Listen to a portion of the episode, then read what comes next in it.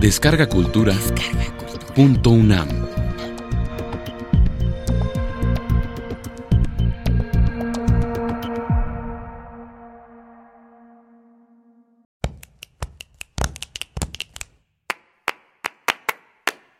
Concepciones sobre la ciencia. La biología es una ciencia.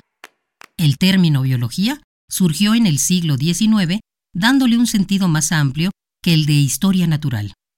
Sin embargo, el estudio de los seres vivos se remonta a épocas muy antiguas de la humanidad. ¿Qué es la ciencia?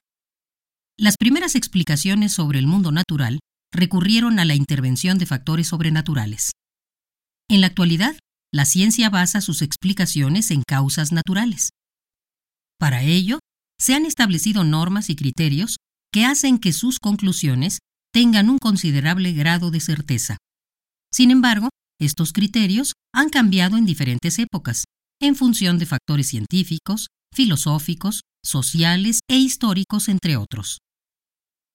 Durante la época clásica, los jonios pensaban de una manera que puede considerarse científica. Tenían una estrecha relación con los egipcios y otras civilizaciones de la antigüedad, y se dieron a la tarea de recopilar, organizar y sistematizar el conocimiento que a través de los siglos habían acumulado. Aunque la metafísica constituyó un elemento importante en sus estudios, los griegos le dieron a ese conocimiento un carácter racional, construyeron teorías y conceptos y establecieron las bases de la civilización occidental. Al iniciar el camino de la racionalidad, la ciencia se convirtió en una actividad fundamental ya que planteó una alternativa a las posturas metafísicas para comprender el mundo que nos rodea. Desde el año 580 antes de nuestra era, empezó la búsqueda de explicaciones sobre la naturaleza, y ésta transitó por diferentes rutas, hasta llegar a nuestra época, en que la ciencia en general y la biología en particular se han convertido en actividades sociales fundamentales. Para comprender la importancia de esta ciencia y la magnitud de sus alcances, es necesario analizar la naturaleza de su actividad.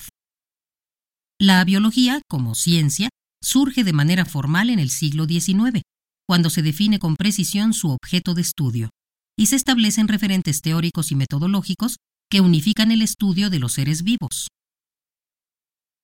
¿Por qué se dice que la biología es una ciencia? ¿Qué es lo que caracteriza al conocimiento científico que lo hace distinto a otro tipo de conocimiento? Cómo se construyen las teorías científicas. Las respuestas a estas preguntas han sido el objeto de estudio de la filosofía e historia de la ciencia. La filosofía de la ciencia se ha preocupado por explicar la naturaleza del conocimiento científico, por entender la importancia de la ciencia, por deducir el papel que juegan los científicos y por establecer la forma en que se construyen las teorías, los métodos y las vías que se utilizan para llegar a dichas teorías. El estudio de la filosofía de la ciencia muestra que la historia del pensamiento científico está marcada por dos grandes tradiciones. Una, la de Aristóteles, 384 a 322 antes de nuestra era, y dos, la de Galileo Galilei, 1564 a 1642. Aristóteles veía las explicaciones científicas como una progresión o camino inductivo que iba desde la observación hasta los principios generales o principios explicativos. Esta tradición fue seguida por Grosseteste 1175-1253, Guillermo de Ockham 1285-1349 y Roger Bacon 1561-1626, entre otros. Por otro lado, Galileo otorgó a la abstracción e idealización de los fenómenos un valor. Con Galileo se inicia una ciencia basada en leyes en el marco de una concepción cuantitativa, conocida como la matematización del universo. En el siglo XIX, la revolución industrial y la burguesía impulsaron de manera importante el desarrollo de las ciencias naturales. La física, la química y la biología servían para desarrollar a la industria, y por lo tanto se otorgaron grandes presupuestos para impulsarlas. El método experimental cobró gran importancia y a través de los años se convirtió en el método de demostración que establecía la diferencia entre la metafísica y la ciencia. Las ciencias que utilizaban el experimento comenzaron a destacar y a ofrecer resultados aceptables. Debido a esta situación, surgen enfoques filosóficos que se propusieron explicar la actividad de los científicos. Uno de estos enfoques fue el positivismo, de Augusto Comte, 1798-1857, el cual trascendió hasta nuestros días, y en algunos aspectos es una concepción que se mantiene en la enseñanza de la ciencia. El positivismo afirma que las teorías se construyen a través del método experimental. Afirma también que la ciencia está formada por conocimientos verdaderos. El positivismo sostiene que existe un único método para estudiar la realidad. Y por último, que la actividad científica es socialmente neutra.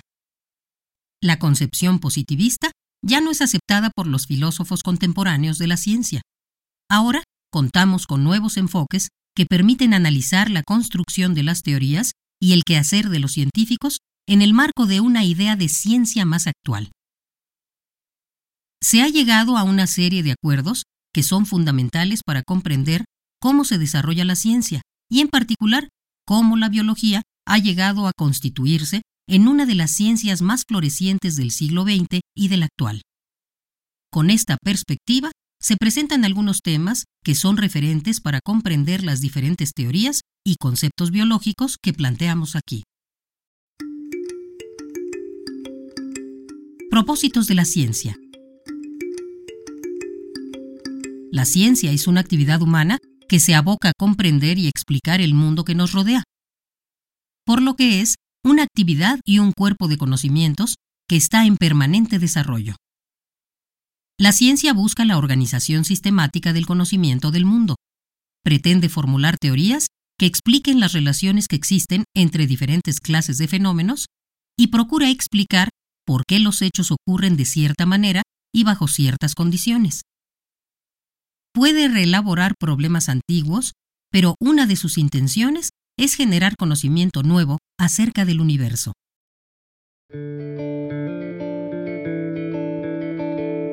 Unidades de cambio conceptual y metodológico. Los filósofos de la ciencia consideran que las explicaciones científicas se organizan en diferentes estructuras o unidades de cambio conceptual y metodológico. Karl Popper, 1902-1994, habla del cambio de teorías individuales. Thomas Kuhn, 1922-1996, considera el aspecto sociológico e introduce el concepto de paradigma. Irme Lakatos, 1922-1974, propone el modelo de programas de investigación. A continuación, se señala a qué se refiere cada uno de estos aspectos. Karl Popper abordó el problema de la validez de las teorías. Criticó el principio de Comte de que las teorías debían ser comprobadas a través de la experimentación y una vez comprobadas ser aceptadas como verdades absolutas. Para Popper, la idea de verificación debía ser sustituida por la de falsación, ya que constituía una aproximación más cercana a la realidad del quehacer científico. Popper consideraba que las teorías solo eran verdades históricas, es decir, tienen una validez histórica que está determinada por el desarrollo de la ciencia. El paradigma de Kuhn constituye un cuerpo de conocimientos teóricos y metodológicos que son reconocidos durante cierto tiempo, como modelo de problemas y soluciones de una sociedad científica determinada. En el libro La estructura de las revoluciones científicas, Kuhn sostiene que una ciencia madura se caracteriza por la adquisición de un paradigma y que los hombres que lo comparten están sujetos a las mismas normas y reglas para la práctica científica, requisito indispensable para el desarrollo de la ciencia normal, la cual constituye una tradición de investigación basada en una o más realizaciones científicas pasadas que alguna comunidad reconoce durante cierto tiempo como fundamento de su práctica científica. Cuando un paradigma presenta muchas anomalías, es decir, problemas que no se pueden resolver, entonces se plantean nuevos enfoques o formas de abordarlos. Esto genera otro tipo de compromisos por parte de la comunidad científica, lo que trae como consecuencia la conformación de un nuevo paradigma, que conduce a un nuevo periodo de ciencia normal.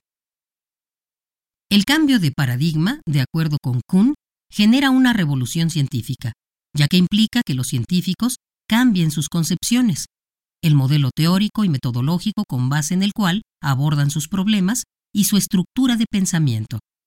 Para Kuhn, trabajar con base en un paradigma nuevo que resuelva los problemas que no pudo resolver el anterior es como pensar con otra cabeza, es como trabajar en un mundo distinto.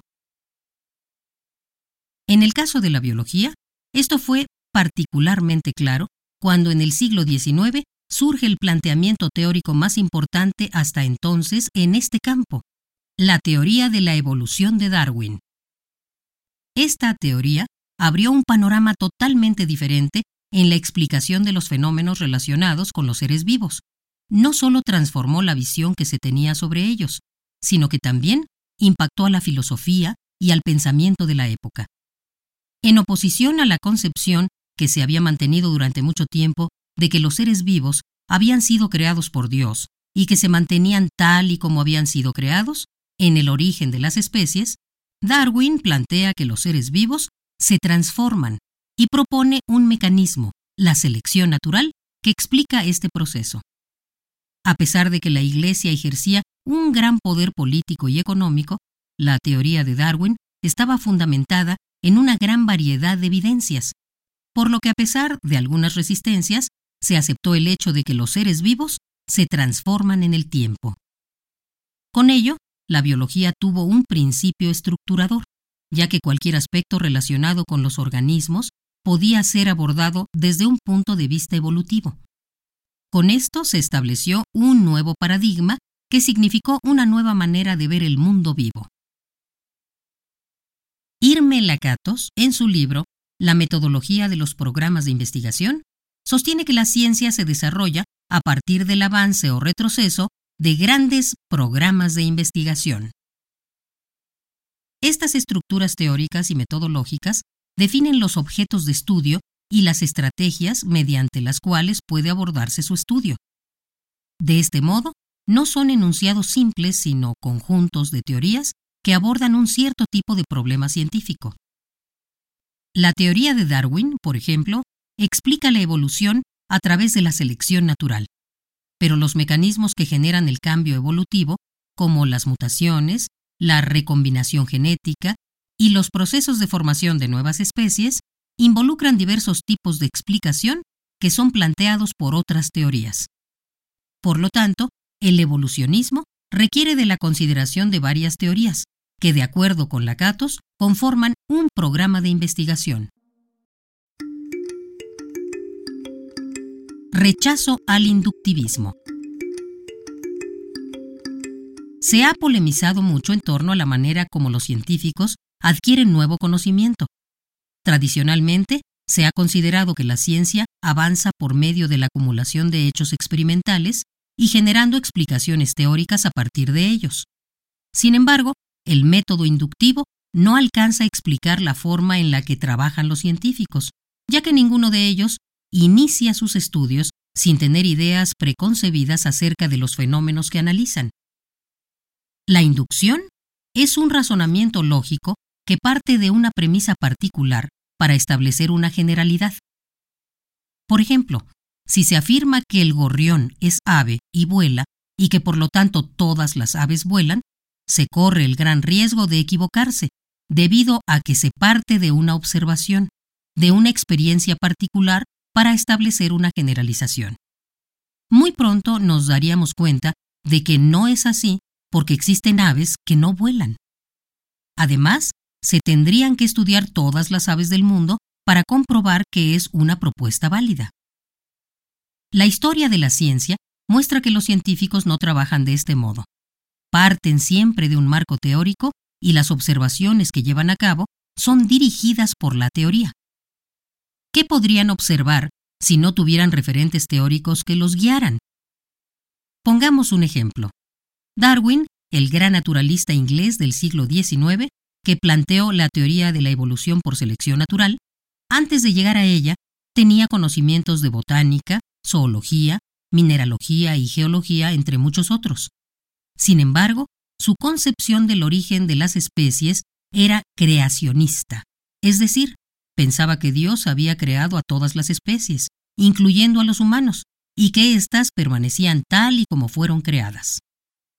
Cuando era muy joven, Darwin realizó un viaje alrededor del mundo, donde se asombró al encontrar una gran diversidad de especies, sobre todo en América del Sur, y muchos otros hechos que lo llenaron de dudas. Cuando regresó a Inglaterra, en el proceso de redacción del diario del viaje, organizó y analizó las colecciones que había realizado durante su recorrido. Comparó la distribución geográfica de algunas especies que llamaron su atención estudió los fósiles que había colectado y encontró que existía un desajuste entre sus ideas debidas al creacionismo, conocido en esta época como teología natural, y la necesidad de explicar sus observaciones. Pensó que éstas podrían comprenderse mejor si se partía de la idea de que las especies se transforman, es decir, que evolucionan formando nuevas especies. A partir de este momento, se propuso plantear una teoría que explicara este proceso. Si Darwin no hubiera tenido conocimientos botánicos, zoológicos, geológicos, etc., no hubiera percibido la importancia de los organismos vivos y los fósiles que observó y colectó durante el viaje, y que llegaron a ser tan importantes en el planteamiento posterior de su teoría. Darwin, a su regreso a Inglaterra, encontró que sus observaciones no podían explicarse en el contexto de la teología natural, y se propuso plantear una nueva explicación sobre el proceso. Así llegó a la teoría de la selección natural.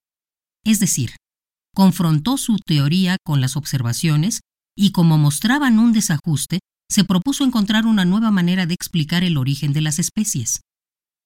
Este ejemplo ilustra la idea de que la teoría dirige la observación y por tanto que el método deductivo se acerca más a la forma como los científicos proceden para tratar de entender y explicar el mundo. La deducción consiste en derivar las consecuencias de las ideas científicas a cómo deberían ser en el mundo real, y luego proceder a averiguar si la formulación es correcta o no. Los científicos parten de generalizaciones, de teorías para realizar observaciones, y una vez que realizan observaciones, investigan hechos y si no pueden explicarlos en el marco de su teoría, entonces construyen hipótesis de trabajo y las someten a prueba para buscar evidencias. Se considera una hipótesis a las nuevas ideas en ciencia que pretenden explicar algunos aspectos de la naturaleza. Una hipótesis que está bien establecida y justificada normalmente se le llama teoría o modelo. En el uso científico, una teoría a menudo implica un cuerpo de conocimiento, un grupo de explicaciones y principios interrelacionados y hechos que lo sostienen. Para que una hipótesis o teoría pueda ser probada, se requiere que tenga las siguientes características. 1. Debe tener coherencia interna, no ser contradictoria y ser lógica. 2. La teoría debe tener poder explicativo, es decir, debe dar información acerca de las condiciones, procesos, mecanismos o relaciones del fenómeno que estudia. 3.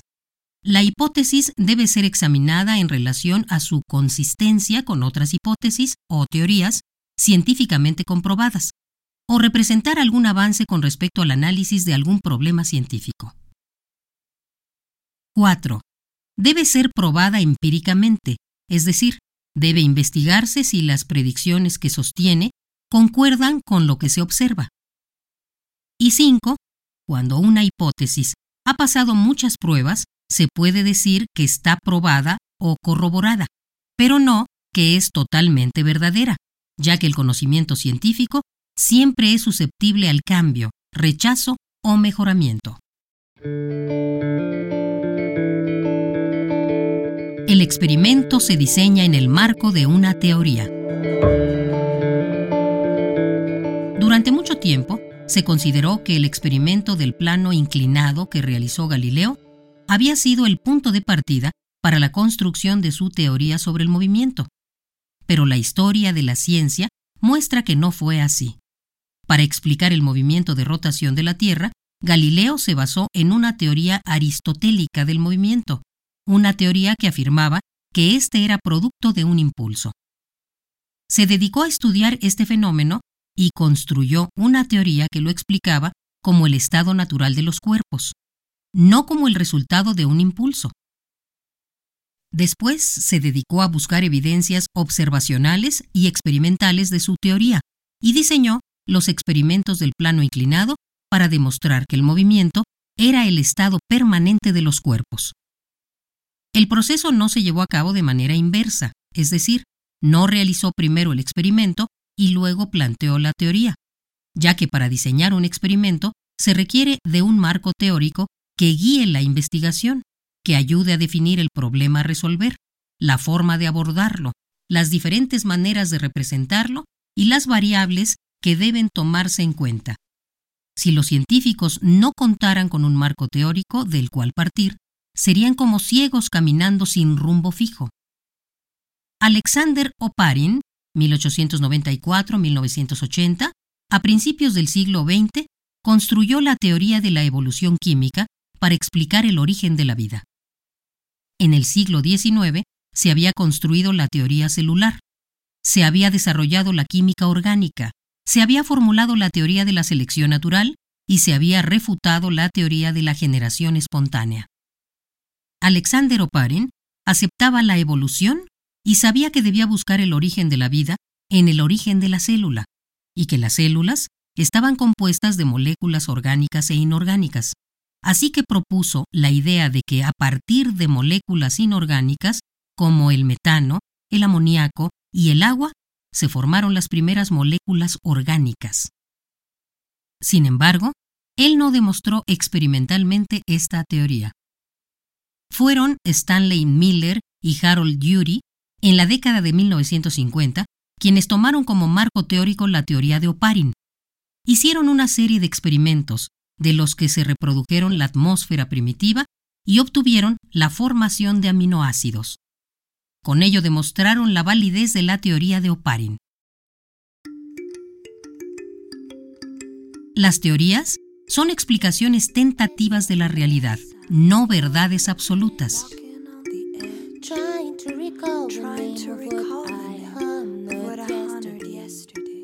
Popper criticó a Comte por afirmar que las teorías debían ser comprobadas a través de la experimentación y una vez comprobadas ser aceptadas como verdades. En la actualidad, los filósofos e historiadores de la ciencia consideran que las teorías no son verdades absolutas, sino que tienen una validez histórica, es decir, son aceptadas en un contexto histórico y científico determinado y siempre son susceptibles al cambio, rechazo o mejoramiento. Por ejemplo, durante mucho tiempo se pensó que las características que adquieren los organismos durante su vida pueden heredarse a sus descendientes, a este concepto se le denominó herencia de los caracteres adquiridos. Jean-Baptiste, conde de Lamarck, un gran naturalista francés del siglo XIX, planteó que esto era una ley que explicaba cómo se transforman los organismos en el tiempo. El mismo Darwin también pensó que este concepto constituía uno de los mecanismos para explicar la variación de los seres vivos. Fue a finales del siglo XIX que Weizmann, 1834-1914, en un famoso experimento, corta la cola a 20 generaciones de ratones y encuentra que dicha modificación no se transmite a la descendencia. Actualmente, se rechaza totalmente esta idea, y con esto se demuestra que las teorías no pueden considerarse como verdades absolutas, ya que el desarrollo conceptual, metodológico y técnico conduce a la constante revisión y al planteamiento de nuevas explicaciones sobre los fenómenos naturales. La historia de la ciencia muestra que los científicos construyen nuevas teorías cuando las que tienen como modelos teóricos y metodológicos no pueden explicar los fenómenos observados. Por lo tanto, no puede afirmarse que las teorías son verdades una vez que se comprueban, ya que siempre son explicaciones tentativas de la realidad. los métodos de la ciencia se construyen de acuerdo con el objeto de estudio. Durante mucho tiempo se pensó que el método experimental era el único método válido de verificación o de refutación de las teorías, pero esto no es así.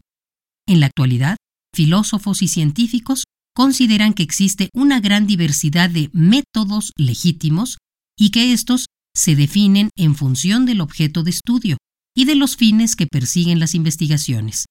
Por ello, se habla de que en la ciencia existe un pluralismo metodológico. La astronomía, por ejemplo, es una ciencia que se ha desarrollado de manera muy importante, y si bien se fundamenta en teorías de la física, utiliza diversos métodos de verificación o de refutación, tales como las observaciones y los cálculos matemáticos tan legítimos como el experimento. Las ciencias sociales poseen un sólido cuerpo teórico y metodológico y no utilizan la experimentación. La historia, tanto social como natural, para comprobar o verificar sus teorías, recurre al estudio comparado y a la inferencia. En el caso de la biología, existen enfoques de estudio que no utilizan la experimentación como método de verificación de teorías. Los ecólogos, por ejemplo, parten de diferentes teorías para realizar sus observaciones y construyen historias de vida para analizar los ecosistemas.